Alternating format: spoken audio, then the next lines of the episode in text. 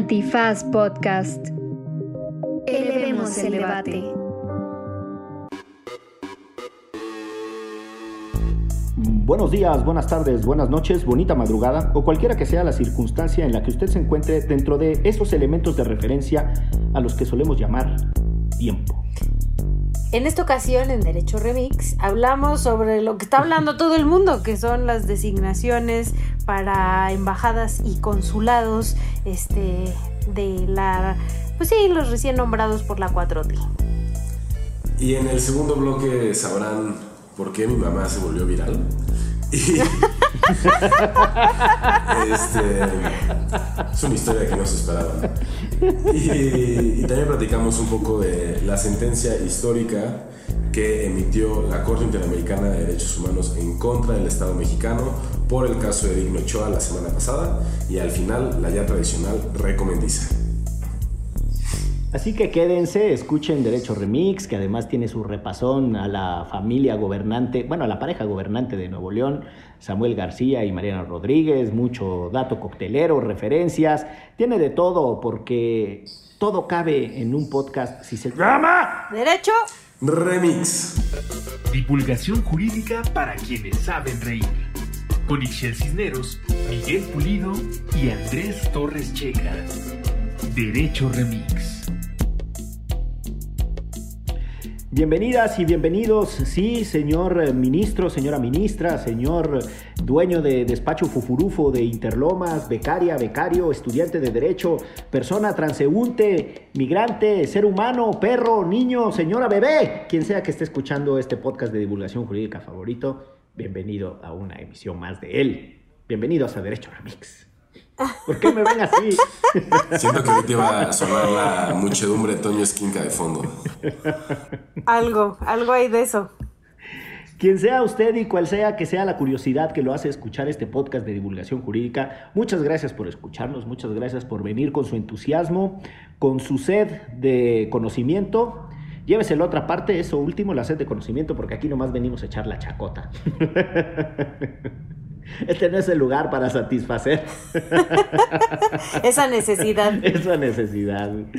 Eh, este sí es el lugar para que le compartamos información bonita y la H Producción nos ha ayudado para armar el episodio de hoy con un eh, primer bloque en donde le podríamos decir que es como el Checa Fest le pusieron así el tema, vamos, a pasillo abierto para que venga y se luzca y nos haga saber y haga de nuestro conocimiento todo lo que estudió en su carrera de Relaciones Internacionales a propósito de las designaciones que hicieran el presidente de la República y la Cancillería de este país, la Secretaría de Relaciones Exteriores, eso sería bueno, ¿eh? Saber por qué le dicen Cancillería solo a la Secretaría de Relaciones Exteriores checa. Pero bueno, el tema está en que se agarraron a quien se les pasó por enfrente, aliadas y aliados del presidente, hizo verso sin esfuerzo, y uno que otro priista eh, indeseable, y nada, les dieron las representaciones diplomáticas de este país, y eso puso eh, el Twitter sobre todo,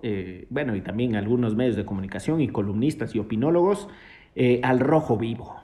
Y pues ahí está la cosa, chica. Coméntanos el punto, mi carnal.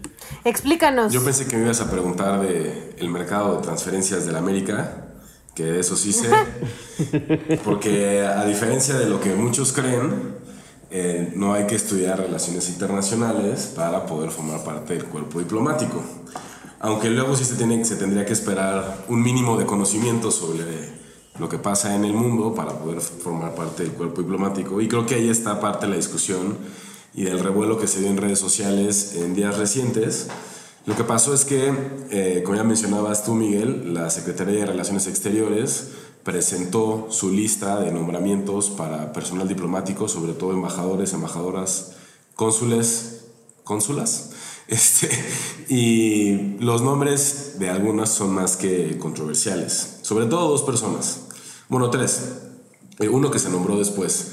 La primera es Claudia eh, Pavlovich, eh, que fue gobernadora del estado de Sonora por el PRI. Uh, tengo que decir yo. Por el PRI, y bueno, por eso es, es, es complicado. De hecho, por ahí Alito Moreno salió a regañarla. El otro es Pedro Salmerón, que que es historiador, un historiador muy reconocido sobre todo en la Revolución Mexicana. Se sabe que además eh, es cercano a López Obrador y también es una persona muy controversial. Eh, no sé si se acuerdan que lo corrieron del Instituto de la Revolución Mexicana por decir que los jóvenes de la Liga 23 de, septiembre habían sido unos héroes cuando secuestraron y mataron al señor Garza en Monterrey y eso le valió el puesto. Pero sobre todo, y más controversial y más preocupante, pues ha sido señalado por varias alumnas del ITAM, en donde fue profesor muchos años, por prácticas de acoso y de abuso en contra de ellas. Y el tercer nombramiento muy polémico fue el nombramiento de Porfirio Muñoz Ledo, eh, un ex aliado de Morena, después opositor, sobre todo en Cámara de Diputados, a quien le ofrecieron la Embajada de México en Cuba. Eh, a Salmerón le ofrecieron la Embajada de México en Panamá. Y pues bueno, son controversiales porque son, son nombramientos que son muy políticos. Es algo que siempre ha pasado, es una práctica muy del priismo, eh, nombrar a intelectuales o a políticos cercanos u opositores al régimen en diferentes embajadas, pero no dejó este, este gobierno de ser la excepción. Y pues sobre todo complicado para quienes sí han optado su vida por una carrera, eh, un servicio profesional de carrera dentro del servicio exterior mexicano, ¿no? Que de repente pues te corten una de las pocas embajadas con un nombramiento así.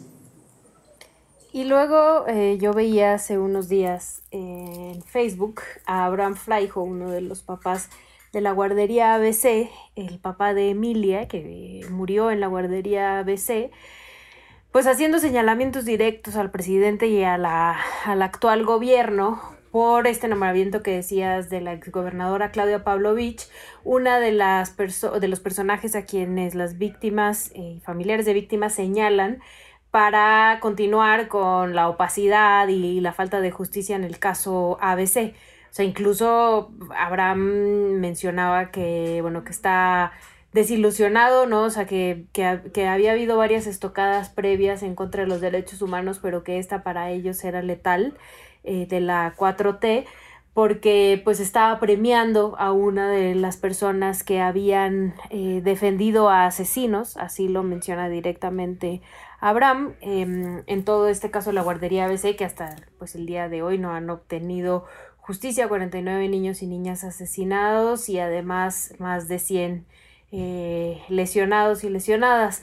Entonces, eso por, por Claudia Pavlovich, que, que creo que, que, además un poco ha opacado Pedro Salmerón como la, o sea, o ha acaparado la discusión, ¿no? Pedro Salmerón, pero pues nuevamente no está el presidente y el gobierno en general escuchando a las víctimas. Y pues ahora voy al caso que mencionabas de Pedro Salmerón, donde hay denuncias dentro del ITAM hay una resolución del ITAM donde este, efectivamente, eh, bueno, verificaron, comprobaron el acoso en, contra de las alumnas de, por medio este, de varias redes y varias pruebas.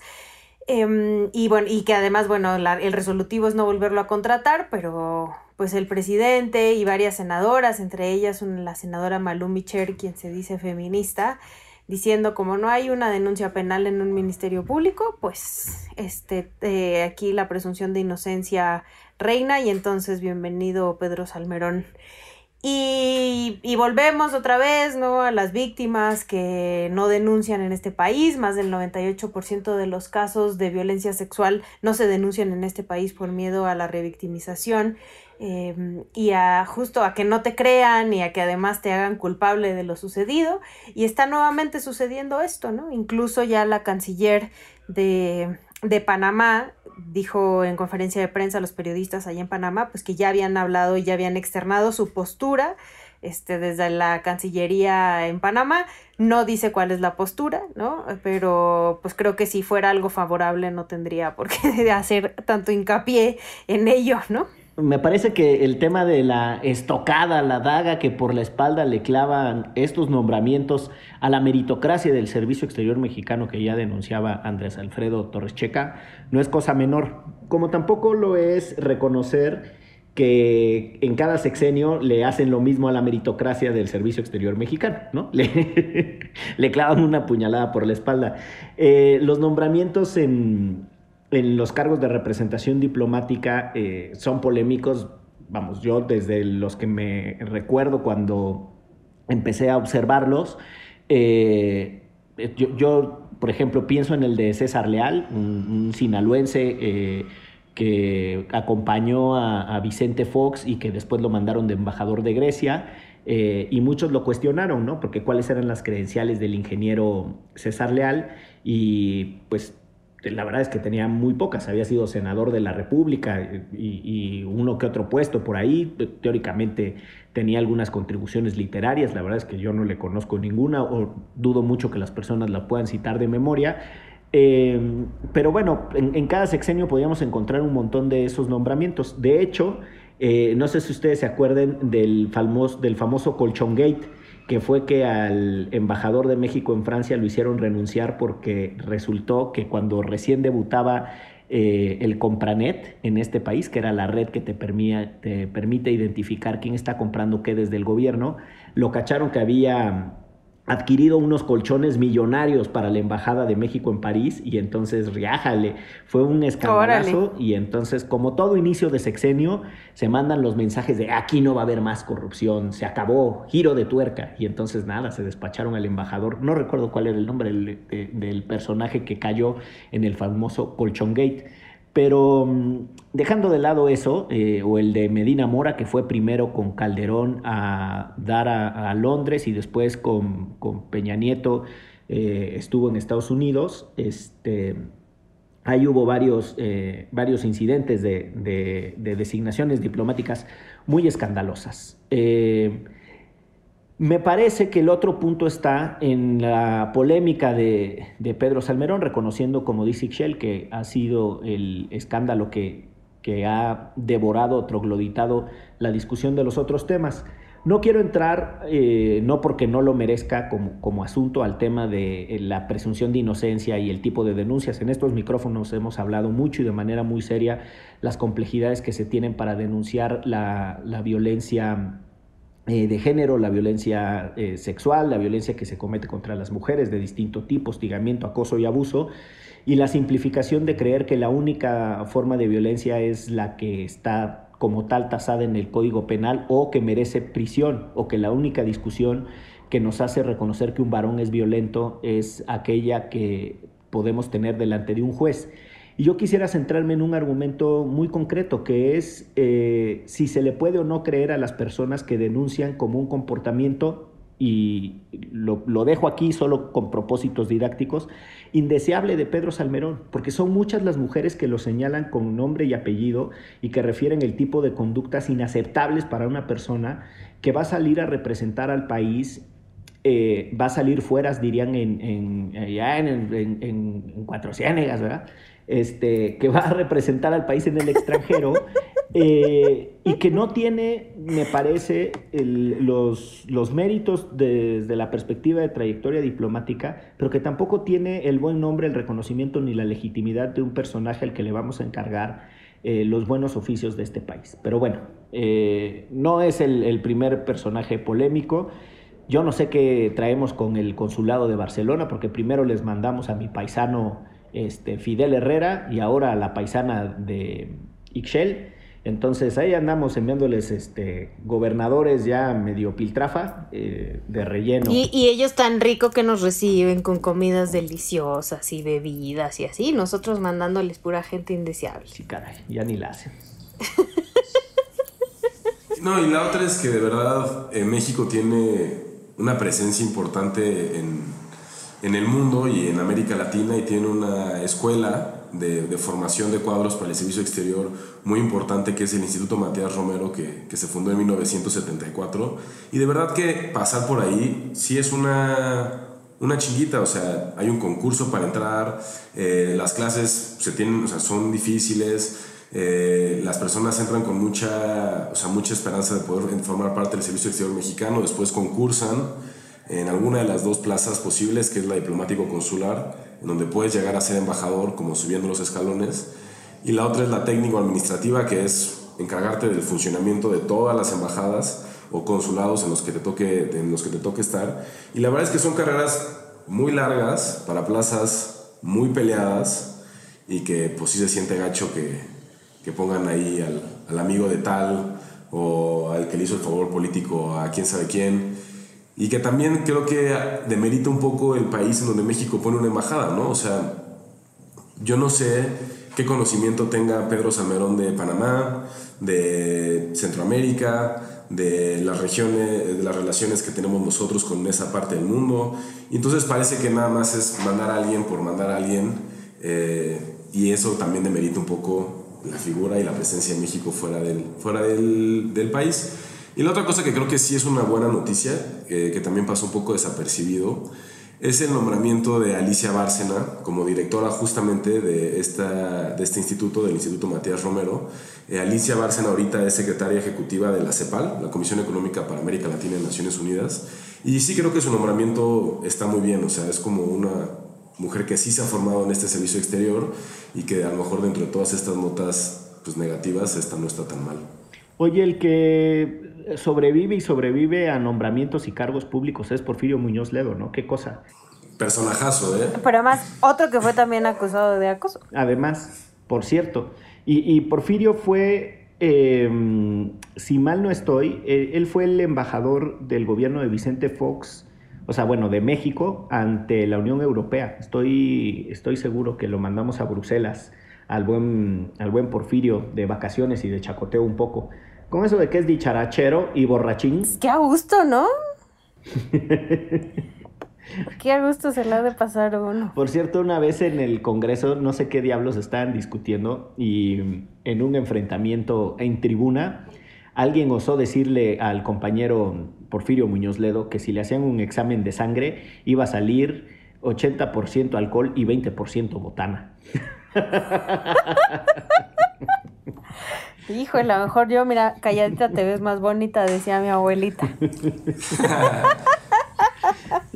Mira, fue, consejero cultural en la Embajada de México en Francia, lo estoy leyendo, obviamente no me lo sé de memoria. No soy el biógrafo no autorizado, para eso existe Wikipedia. También fue representante de México ante la ONU y le tocó presidir el Consejo de Seguridad y fue miembro del Consejo Consultivo de México ante la UNESCO. Nunca hizo, nunca hizo nada en la Unión Europea, entonces estoy inventando. Consejero cultural en la Embajada de ah, México en Francia. Que más, perdón, digo, esa yo creo que es como un golazo de chamba cuando eres como agregado cultural de una embajada. Porque de verdad tu trabajo, ahí sí, para que veas, es como organizar eventos, ir a exposiciones, el cóctel, el frac, el vinito, eh, el canapé. Ese sí, ese sí, un día me llegan a ofrecer, ese la verdad sí me gustaría así ser como agregado cultural de México en algún lugar. Siento que la podría pasar bien. No me quejaría, la. Oye, y ahorita que dices la de el vinito y el cóctel y así, una de las celebraciones eh, más famosas de nuestras representaciones en el extranjero es el famosísimo grito del 16 de septiembre. Y en alguna ocasión a Diego Gómez Piquerín, que era el embajador de México en Londres, se le pasaron los tragos y en los vivas gritó ¡Viva Porfirio Díaz! Como chingados que no. Chale. Bueno, las que en este año gritaron Viva AMLO y Viva la Cuarta Transformación y luego, creo que, no, no me acuerdo en qué país fue, creo que pudo haber sido en Francia, eh, hubo así, ¿no? Creo que fue en un consulado en Francia, no me acuerdo, y gritó Viva AMLO, no sé qué, y hubo una señora que se paró a encarar a la cónsul o a la embajadora para decirle que no, que no viva AMLO y que no viva la 4T y que Lopitos y que no sé qué, y se armó el, el merequetengue ahí en, en, la fiesta del 15 de septiembre que organizó el consulado de la embajada. No me acuerdo, lo voy a buscar bien y en Twitter les comparto la anécdota. No puedo con el Lopitos, la verdad, no puedo. Yo estoy citando, ¿eh? Yo estoy citando. No sé qué quieran eh, las personas que le dicen Lopitos, o sea tiene toda la carga de clase, de que si te apellidas López eres menos, de que además no le reconocen que al personaje se le conoce o como AMLO o como Andrés Manuel o como López Obrador, pero nadie le dice López, ¿no? Y decirle Lopitos es como esta cosa muy eh, condescendiente de llamarlo de una manera en la que supuestamente por referirse por un solo apellido lo están degradando, cuando quienes se degradan son las personas eh, que ejercen esa supuesta no, sí es un, es un acto de violencia, pero ese supuesto ataque al presidente. Encuentren argumentos mejor. Porque mm, si les parece, con esto pasamos al segundo bloque de lo que nos ha dejado aquí la H producción. eh, para comentar y quienes tampoco encuentran siempre los mejores argumentos para justificar las cosas que hacen, son el señor gobernador Samuel García y su señora esposa Mariana Rodríguez, que en el rush de andar apareciendo todo el tiempo en redes sociales y hacerse populares y populachos, van haciendo cosa tras cosa y nada, ahora se armó el merequetengue a raíz de mm, una participación medio rara en el DIF, en donde se llevaron por un fin de semana a un bebé a su casa y después lo andaban exhibiendo en redes sociales y pues nada, les cayó la voladora de la opinión pública, incluso con argumentos técnicos bastante eh, más contundentes de que esa conducta rozaba en lo delictivo y pues ahí están, ¿no? Otra vez en el ojo del huracán y de la polémica esta pareja de muchachos, como ven. Sí, es un proyecto que tienen este allá en Nuevo León, ¿no? Donde eres como padres de acogida de los niños y las niñas que no tienen familia que yo, o sea, quisiera pensar que está sustentada en alguna política pública, ¿no? Y que esto es en acompañamiento a otros procesos internos, este, y de la salud mental de las infancias. Y, y, la neta es que no conozco si hay resultados al respecto, pero lo que me parece una chingadera es que hayan utilizado, porque eso fue lo que hicieron a este bebé, para, este, pues sí, como campaña política en sus redes sociales, ¿no? Una pareja muy mediática en redes sociales sobre todo. Em, el usar a un menor me parece una cosa terrible, o sea, terrible y me da muchísimo coraje que se puedan hacer este tipo de cosas en este país y no pase nada, ¿no? Pero nuestra clase política hace y deshace sin ningún problema. Y la verdad es que me parece de las cosas más frívolas que ha hecho esta pareja eh, que se considera presidenciable, supongo, y que en realidad responde a algo que ya conocíamos de ellos, que es la sobreexposición en redes sociales, sobre todo de parte de Mariana y, y, sobre todo en Instagram también. Muchas campañas, muchos giveaways, compartir eh, cómo fue todo el proceso para que Samuel fuera gobernador, compartir lo que comen, compartir cuando lloran, compartir, o sea, como compartir absolutamente todo en su vida y, ya esto de compartir cómo adoptan a un bebé por un fin de semana ya parece que raya en lo cruel en realidad. Sobre todo en un país que en los últimos cinco años solo recibió 308 solicitudes en el DIF para, para adoptar eh, a, niños o niñas. Y de esas 308 solicitudes en cinco años solamente se aprobaron 50 adopciones en México. Y actualmente hay más de 30 mil eh, niñas que están esperando ser adoptados. Entonces, es como una broma de mal gusto, es un stunt publicitario de, poca calaña.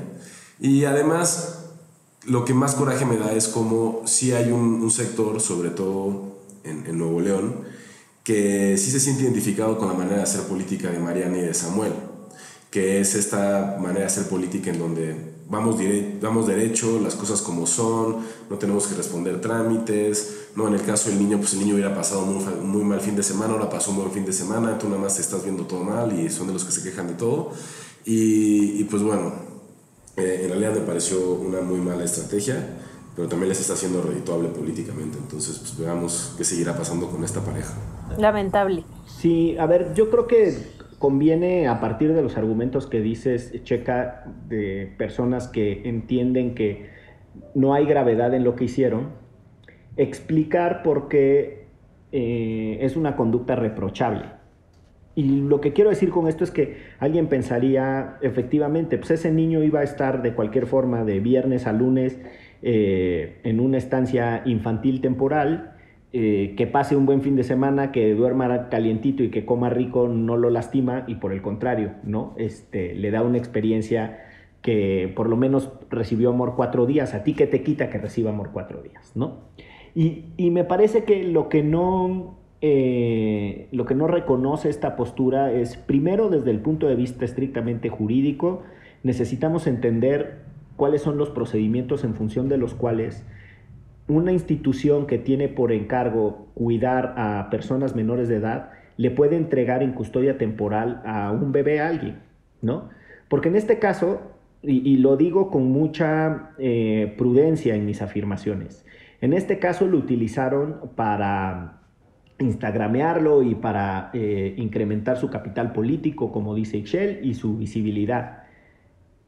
En este país hay un, serios problemas de redes que, funcionan con el tráfico de menores, hay un asunto gravísimo de, violencia sexual contra niñas y niños en escuelas públicas de este país. Hay un informe de la Oficina de Derechos de la Infancia, de la ODI, eh, de una institución que, que dirige Margarita Grisbach, que tienen un trabajo muy, muy serio en donde documentaron redes de pederastia durísimas. Entonces, eh, estas instituciones deberían tener procedimientos eh, rigurosos eh, para poder disponer de los niños, porque eso fue lo que hicieron totalmente. Pero segundo, hay un estándar de intimidad y de privacidad y de, y de protección a la vida del niño que, que no se vio respetada. O sea, andarlo exhibiendo puede parecer una cosa menor, pero no, tenemos que dejar de normalizar que contra la voluntad de niñas y niños se divulgue su imagen porque no están en condiciones de oponerse. Si en los adultos frustra que vivimos en una etapa de hiperexposición mediática y de redes sociales, los niños ni siquiera tienen siempre la oportunidad de resistirse a la divulgación eh, de su identidad, de sus datos, y ese es un derecho. una cosa es que lo tengamos maltratado, que no lo asimilemos y que hayamos difuminado toda frontera de la privacidad y de la intimidad, y la otra cosa es que existan como derechos. Entonces, eh, jurídicamente hay, un problema no menor. Y el tercero es, eh, que, tampoco es, es muy ligero, si éticamente dos personas están en la posibilidad de utilizar un niño para sus intereses eh, adultocéntricos, que es lo que ya decía Ixchel, ¿no? O sea, al final pues hacen todo eso. Que es no, no mames la respuesta. Pues sí, obviamente, ¿no? La respuesta técnica es no chingues a quién se le ocurre, cabrón. Eh, pero ahí me parece que necesitaríamos ubicar mucho el debate. Ahora, quieren hacer algo transformativo, pues ya está el diagnóstico. Tenemos un severo problema en el sistema de adopciones, en el sistema de cuidados, en el sistema de custodia, en el sistema de hogares temporales. Eh, es un desastre en este país. Hemos tratado a las niñas y a los niños y a las personas menores de edad con una crueldad devastadora. Y para prueba está lo que sucedió con Tadeo, el niño que, eh, murió en la Ciudad de México y que fue internado a un penal en Puebla con droga y que después fue tirado en un bote de basura. Pero podríamos contar mil anécdotas, eh, que es una pésima palabra la que escogí, podríamos contar mil casos de esos.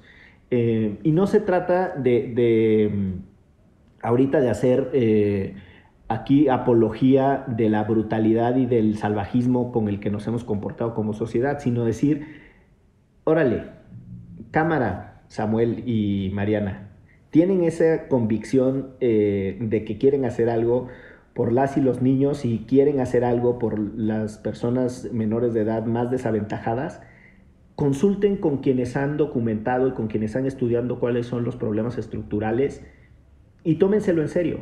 Y no hagan chingaderas de un pinche fin de semana, sino desde aquí, desde mi corazón, carnales. Mi querido Sam, mi querida Mari, Marianita, esa jálale por el país y no nada más por tu exhibición. Y pues ahí lo dejo. No, no manches, no, no, no. Y el miedo que le da a uno de que esta banda sea nuestro futuro presidente y y su esposa, híjole. No, su esposa ya es manita, eso ya no lo podemos remediar. Pero la esposa del presidente. No es lo mismo ser la esposa de un gobernador que la esposa de un presidente. No, no, estoy de acuerdo, estoy de acuerdo. Digo, tampoco. Ahí está Pedro Salmerón. Tampoco... Ahí traemos a Pedro Salmerón por culpa de la primera dama actual. Tampoco nos iba tan, tan lindo con la pareja chapaneca, ¿no? Con el este el güero y, y la Anaí estaba también bien pinche, bien tocacintas, ¿no? Hacían cada cosa, en el, porque la, gente blanca es tan buena. Y entonces ahí estaban ahí dándole este, electrodomésticos a las personas, así con una cara toda compungida de, dolor y sufrimiento, pero bueno. Eh, y luego, ¿por qué uno se enoja de la clase política mexicana? O sea, mira, puro impresentable mencionado. Pues sí, pues sí. Digo, la verdad es que en, temas como el de niñas, niños, personas menores de edad, adolescentes, este, a mí sí me parece que trasciende eh, por mucho a, solo a la clase política, no es que no sean impresentables, sí me parece que es uno de esos temas que nos retrata como sociedad en su conjunto, incluso a amplios sectores de, organizaciones de la sociedad civil que no hemos tenido ni el talante ni la sensibilidad para entrarle al tema con toda su contundencia, ¿no? O sea, son de esos temas que nos han rebasado y sobre los que, sobre los que hemos opinado o incluso poco, o yo hasta les diría con muchas imprecisiones. O sea, yo, yo sí, ese tema a mí sí me, me conmueve y me parece que es uno, uno de esos asuntos que tendríamos que tomarnos más ampliamente y con mayor seriedad porque, porque son problemáticos y, y retratan la insensibilidad de una era, creo yo. Está muy trágica la cosa, la Sí, verdad. Vamos a chupar. Bueno, lo que vamos a servirnos algo para que regresemos reanimados al segundo segmento de este episodio de Derecho Remix. No vayan a creer que la segunda parte va a estar así, igual de bajicaída, de, de ánimo, de ánimo tullida. No, vamos a regresar bien enjundiosos, bien de buenas. Vamos a hacerles un bonito análisis del tercer tópico que nos dejó la H Producción, porque esto es. ¿Derecho? Remix. Sientes que tu vida cambió con la llegada del COVID-19. En la cuarentena de nunca acabar, puedes encontrar un espacio para hablar de esto. Platiquemos sobre cómo nos hemos sentido a raíz de esta contingencia y escuchémonos a través de Spotify. Mi barrio me respalda.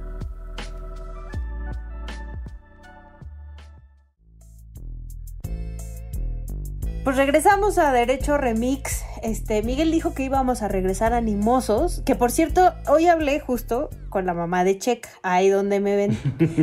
Y la mamá de Checa al final de la llamada me dijo, al principio me dijo, ese, ese Andrés no me cuenta nada, cuéntame tú. Así me dijo. Oh, no. No caigas, Michelle, no puedes caer en esas provocaciones. Pero además de eso, este, me estaba diciendo ya al final, me dijo como, oye, tú es que tú en la televisión, en el podcast te oyes muy risueña siempre y ahorita estás muy seria. ¿Cuál es la de verdad? Y justo me empecé a reír y me dijo, ándale, mira, ahí está la risa que quería yo escuchar. Ay, ay, ay. Una señora re linda. Ahora que mencionas a Laura, eh, Laura Checa es la mamá de Andrés Alfredo Torres Checa. Este, han de ustedes de saber que se convirtió en una celebridad a propósito de las redes, por buenas razones, no como Mariana Rodríguez.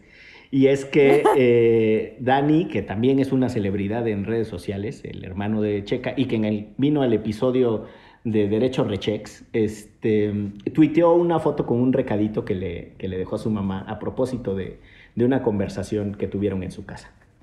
Eh, no estoy detallando nada íntimo de la vida de la familia porque está en redes sociales y porque tiene como 5 mil retweets y tiene como mil comentarios literalmente. Pero de verdad que me parece una de esas cosas que eh, pone sobre la mesa varios ejes. Primero, qué bonita es la familia checa. Yo que tengo el gusto de conocerla como Michelle, este, mis Gracias. respetos. Y lo segundo, qué cagado cómo también estamos necesitados no solo de morbo, sino de un mensaje am- amoroso y de serenidad y que centre los ánimos de las personas. No todo es rebatinga, rabia. eh, No, pues ya di pleito. que decía el mensaje, mano. Pues nada más estás El, acá. el mensaje decía que sí. por favor le dejen de ir al club América, hijos. Sí. Mi mamá es Por el amor americanista. de madre que les tengo, les ruego que le dejen de ir a la América. Eso es, eso es una fake news. El que a mí me apareció decía eso. Pues en estos tiempos ya uno no sabe qué creerle al internet. Infodemia. No, ya son las versiones editadas para memes, pero no es el original. Te corrijo la historia. No, no, este, a mi hermano le tocó. Le pidieron que fuera sinodal en unos exámenes finales. Eh, entonces son estos exámenes finales en los que tienes que estar. De verdad, mi hermano estuvo como 14 horas evaluando porque pasan todos los alumnos y es como 40 minutos por alumno y es todo el día. De verdad, así que no acabas. Entonces. eh, se vino a casa de mis papás y desde ahí empezó a evaluar el estudio que tienen mis papás y empezó desde muy temprano y mi mamá estaba desayunando y estaba escuchando cómo mi hermano le estaba haciendo preguntas a un alumno y este alumno empezó a, pues, a trastabillarse, ¿no? Se puso muy nervioso. Entonces mi mamá, eh, de metiche, le escribió un recadito a mi hermano y se lo pasó por abajo de la puerta. Y el recadito dice, hijo, no seas tan duro. Deja que el chico se luzca, está nervioso. Todos pasamos por esto, te quiero. Él es el Ay. importante. Y entonces, pues ya. Todo. Mi hermano lo tuiteó y se salió de control. Este, tiene como 40 mil likes y un montón de comentarios y todos muy bonitos. Y, tu mamá y tu sabiduría y no sé qué. Y entonces. Y el ya- chico, señora, muchas gracias porque sí pasé. Estuve a punto de tronar, pero usted hizo que Cabrón. frenaran el ataque. Dos cosas, le hubiéramos pedido a tu mamá que le pusiera el hashtag derecho remix a su notita. Y lo segundo, ahora vamos a pedir que cambien la intro de derecho remix para que digan con el hijo de Laura Checa. Sí, tal cual. Sí, tal cual. Un saludo, Laura. Bueno, nada más como, como anécdota, en mi, en mi examen profesional de la licenciatura, eh, mi tía Meche, que es la hermana mayor de mi mamá, cuando te sacan del examen y ya deliberan y todo, este, pues estábamos ya todos ahí como contentos y nerviosos para ver cuál iba a ser la liberación. Yo por promedio no podía alcanzar ningún tipo de mención, ¿no? pero a mi tía le valió y cuando regresamos al salón fue con Estefan Esberro, el, el que era presidente sinodal de, de la mesa, y le dijo que le va a dar la mención honorífica. Los papás se han esforzado mucho porque, su hijo, porque mi, este, mi sobrino termine la carrera en el ITAM. Le valió, le valió a mi tía Meche, le valió. Oye, pues qué bonitos personajes. Los checas. Habría que armar una peda con los checas. Sí. Que sí se llaman. Ah, sí. Ay, te cuento. Ahora que decías eso de, exámenes, nada, de rápido, me acordé del. eh, fui sinodal del, eh, del examen de grado de maestría de Diego de la Mora, un, colega y amigo con quien escribía temas de presupuesto y derechos humanos. Por cierto, jamás pensé que esos pinches temas iban a regresar con tanta contundencia. Control judicial del presupuesto era nuestro tema, entre otros. Entonces, eh, una de las sinodales le hacía preguntas muy duras a Diego eh, con el objetivo de que se luciera, porque ella decía, pero pues es que tú conoces muchísimo estos temas. Además, una amiga que escucha Derecho Remix, así es que le mandamos un saludo a Elena Hofbauer. Y, este, y el papá de Diego decía, ¿por qué ataca a mi hijo esa señora? Pero de eso que tú oyes como que hay una vocecita en el salón, ¿no? Entonces como que se volteaba y le decía, ¿qué le pasa a esa señora? ¿Por qué ataca a mi hijo? ¿Qué le-?" y se oía hasta la mesita del sínodo. Eh, pero bueno, ya nos estamos desviando del tema. Este, qué bonitos. eh, Sí, porque además yo quería decir que disfruté mucho el fin de semana deportivo y que sí soy muy divertida, señora Laura. y que este fin de semana deportivo estuvo re bueno. Yo no sé si vieron ustedes los partidos de la NFL, pero acá en mi casa nos lo echamos todos los del sábado y los del domingo con decisiones de últimos segundos, este, mucha emoción. No le íbamos a ninguno de los cuatro, cabe aclarar. Eh, solo no le íbamos a Tom Brady. Este. mm, Y, y estuvo re buenazo. Que por cierto, hablando de Tom Brady, voy a adelantar mi recomendación. Vean el documental en Star Plus que se llama Man in the Arena. Este. Tom Brady, el hombre en la Hombre en la arena. arena De la Em, playa. Está en Star Plus y pues justo es la historia de Tom Brady que yo le dije a mi pareja, vamos a verlo, hombre. Nos cae mal, sí, nos cae mal, pero vamos a verlo. Estar en ese lugar debe de traer cosas, o sea, te debe de haber causado muchas cosas, ¿no? Y, y, y tuviste que haber sacrificado un montón de cosas para estar ahí. Vamos a verlo. Y la neta es que sí, sí está bien bueno, véanlo, es un gran personaje que ya no llegó al Super Bowl este año. Este, pero, pero, pero está bueno. Échenle un ojillo para que se relajen de tanto tema rudo que tenemos acá en Derecho Remix. Porque nos toca un tema más que tocar, Exacto. que va a presentar el buen Miguel. Un tema histórico para el Estado mexicano, eh, una sentencia histórica en la Corte Interamericana de un caso bien complejo, que es el caso de Digna Ochoa. Sí, a ver, quizá muchas personas eh, retengan el nombre o hayan escuchado de la defensora de derechos humanos Digna Ochoa, eh, que en- si mal no estoy, me pueden estar fallando los, eh, las fechas, pero en 1999, eh, a ver, perdón, fue en 2001. No, su asesinato es Fue en 2001, el sí. 19 de octubre del 2001. eh, fue asesinada en su despacho de, de la colonia Roma eh, después de haber sido ya en su práctica privada, eh, se encontraba en esa etapa de su vida, después de haber sido muchos años una defensora de derechos humanos, particularmente de casos que eh, a finales de los 90 involucraban a muchos militares. ¿no? Llevaba muchos casos de, de, militares y también de caciques madereros en el estado de Guerrero y estaba pues en una circunstancia muy compleja porque el país después del alzamiento zapatista, tuvo una primera reocupación militar en zonas eh, de población indígena, con muchos abusos y, una escalada de hostigamiento a comunidades que eran muy poco discutidas y en ese contexto la, defensa que hizo el Centro PRO de, muchos casos fue muy relevante y Digna trabajaba ahí. Eh, la investigación del caso se llevó eh, con toda imprecisión, malicia, eh, descaro, cinismo, eh, trapichería. Ah, no, no era trapichería, era chapucería lo que quería decir. Este, Una mezcla. trampas y demás. Este, y pues nada, la familia de Digna, acompañada de organizaciones de, de derechos humanos, nunca desistió en denunciar lo mal que se había hecho la investigación y no solo eso, sino el contexto de descalificación y hostigamiento en el que se inscribió la eh, la investigación desde primeros momentos. El sistema interamericano de derechos humanos, en algún episodio lo explicamos cuando vino Cheli, este, Araceli, ay se me fue el apellido de Araceli, eh, que era abogada también del Centro PRO y que llevaba el caso de, Ayotzinapa, eh, perdón, y también en esa vez vino a hablar del caso Atenco.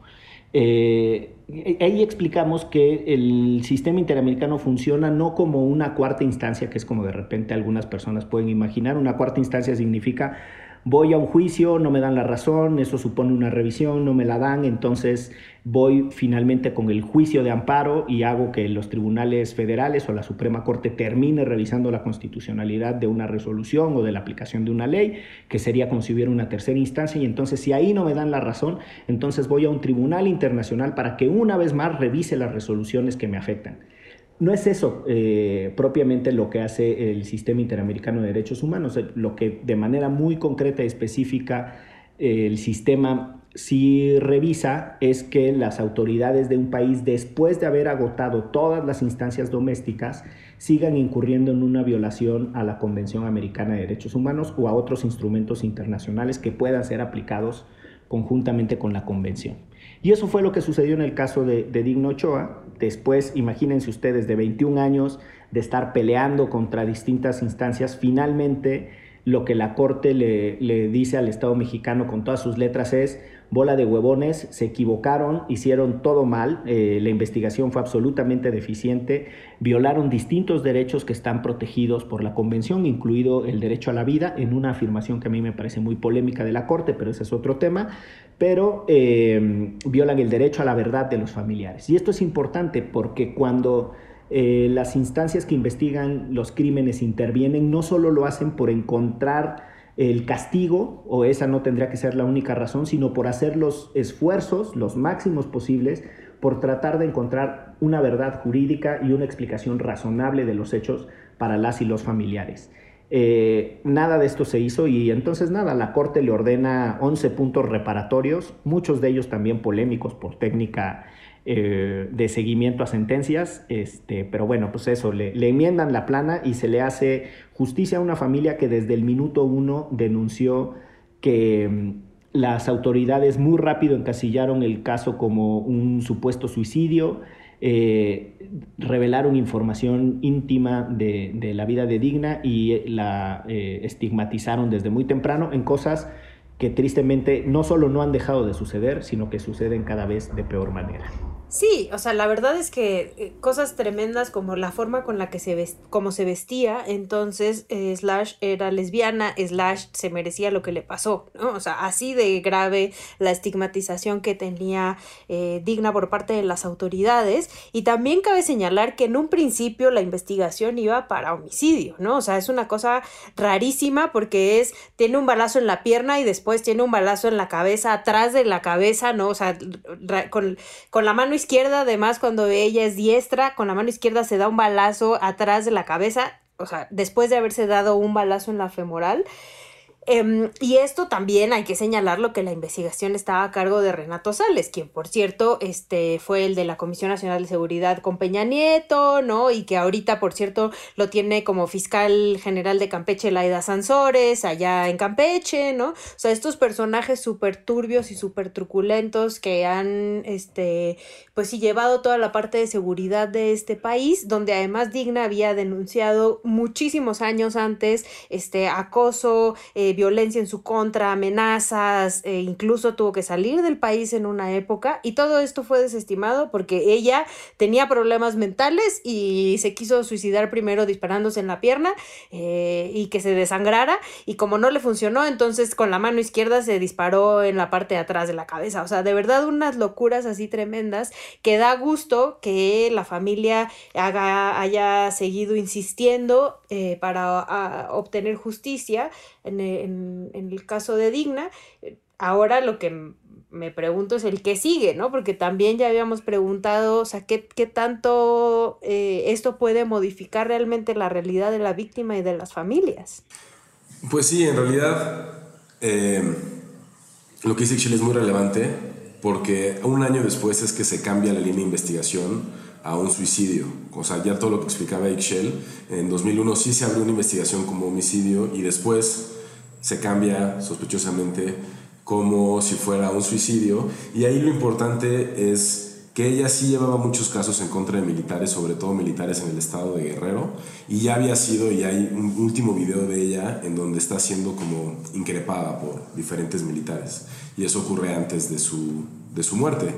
También mencionar que la carpeta de, de investigación en la Ciudad de México se cierra por completo durante el sexenio de Mancera, y, que en realidad ha pasado pues, por diferentes ¿no? colores y partidos el caso de Digno Ochoa sin llegar a una, una resolución. Ahora, ¿qué sigue? Ya mencionaba Miguel que la Corte le ordena al Estado mexicano a adoptar diferentes medidas, son 11 puntos, no voy a decirlas todas, pero entre ellas es eh, volver a abrir la investigación, ¿no? esa es la más importante, eh, volver a abrir la investigación y dar con una conclusión que sea acorde a lo que, a lo que sucedió con Digna. También hacer un acto público de reconocimiento y de responsabilidad, eh, también crear una suerte de reconocimiento de derechos humanos que lleve el nombre de Digno Ochoa, como para generaciones futuras, eh, implementar mejores políticas para las y los defensores de derechos humanos en el país, que pues hay que decirlo, la verdad sigue siendo un, un sexenio complicado en materia de seguridad y protección de defensores, eso no ha mejorado con respecto a otros sexenios. Por ahí tuiteaba eh, nuestro querido amigo Luis Fernando García Tumbolian que, por ejemplo, en el caso de periodistas asesinados, uh. al mes 38 de, de, gobierno, con Calderón había 25, con Peña Nieto 17 y con AMLO 28. O sea, no está funcionando la, la, estrategia de seguridad y tampoco están funcionando a cabalidad los mecanismos que hay para proteger a las y los defensores de derechos humanos, periodistas, sus acompañantes.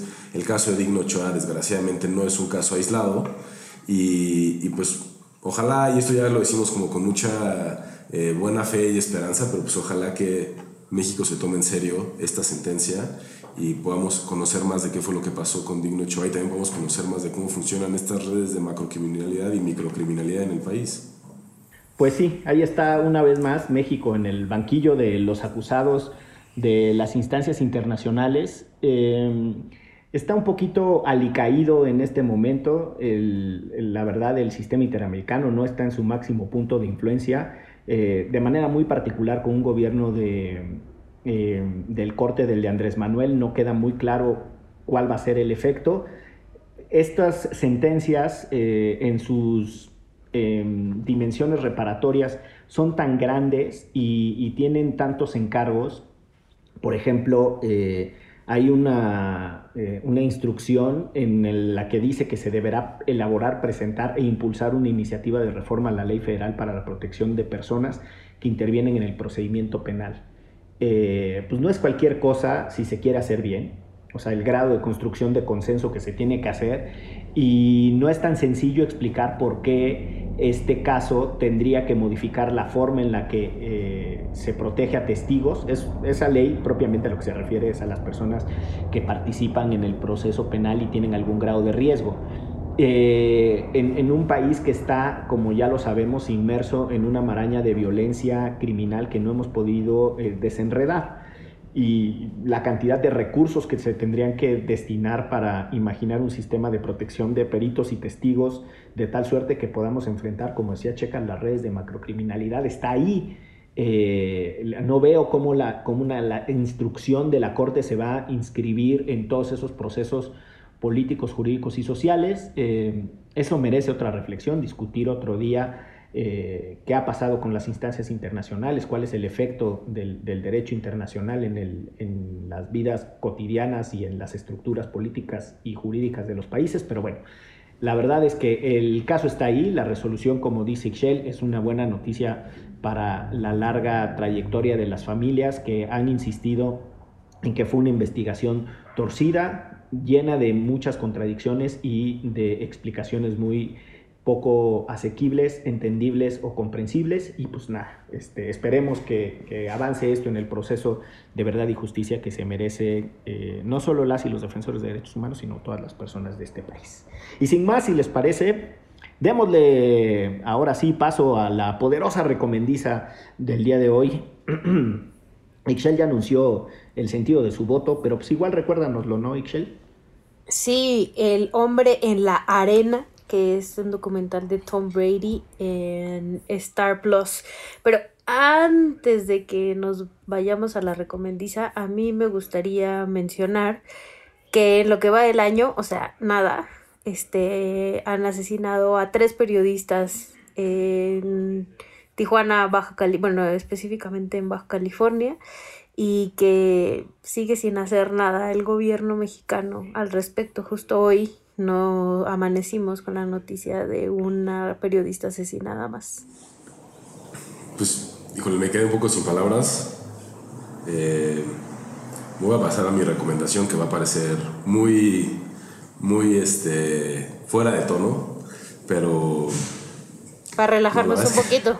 para relajarnos un poquito más. Eh, yo le he sacado mucho jugo a mi membresía de HBO y en HBO hay un, hay un documental eh, muy lindo que se llama Bad Kid, como Batichico, ¿no? Y es un documental de cuando toda la ciudad de San Francisco se puso de acuerdo para cumplirle a un niño que tenía una enfermedad terminal que él fuera Batman por un día. Wow. Entonces, todo mundo juega los policías le consiguen el Lamborghini, le consiguen el traje, actores que le hacen de este, los villanos de Batman y toda la ciudad participa. Entonces, si quieren ver algo como para sentirse mejor este, y echar una lagrimita de esas que luego hace falta echar, está el documental, se llama Bad Kid Begins, Batichico Inicia, supongo, en HBO. Ay, qué bonita recomendación. La mía está mm, intermedia tirándole también a un poquito intensa. Em, es un documental muy viejito que se llama Digna hasta el último aliento de el ya fallecido eh, cineasta mexicano Felipe Casals, em, a quien quizá usted recuerde por su éxito en Canoa esa película que retrata lo que le sucedió a un grupo de estudiantes en el pueblo eh, de Canoa cuando iban a la Malinche, que por cierto muchos años después eh, los, eh, los, pobladores de Canoa siempre decían que derivado de la película de Felipe Casal siempre se les estigmatizó como un pueblo de linchamientos y un pueblo violento y que pues nada, está muy descontextualizada la historia de lo que había sucedido realmente ahí, pero bueno, al margen de, eso, el, documental eh, tiene otra particularidad que es que sale Vanessa Baucha, quienes tal vez ustedes recuerden por su aparición en Amores Perros con Gael García. Pero bueno, ese es un documental, salen algunos eh, queridos amigos y conocidos de este eh, programa de divulgación jurídica, abogadas y abogados defensores de derechos humanos, cuando eran muy jóvenes. salen ahí este, queridos, conocidos a quienes hemos mandado saludos. Eh, y pues nada, ahí está. Digna hasta el último aliento es la recomendación que les dejo. Y sin más, si les parece, nos vamos eh, después de esta conversación que tuvo de todo, eh, porque esto fue... Derecho. Remix. Divulgación jurídica para quienes saben reír con Ixel Cisneros, Miguel Pulido y Andrés Torres Checa. Derecho Remix.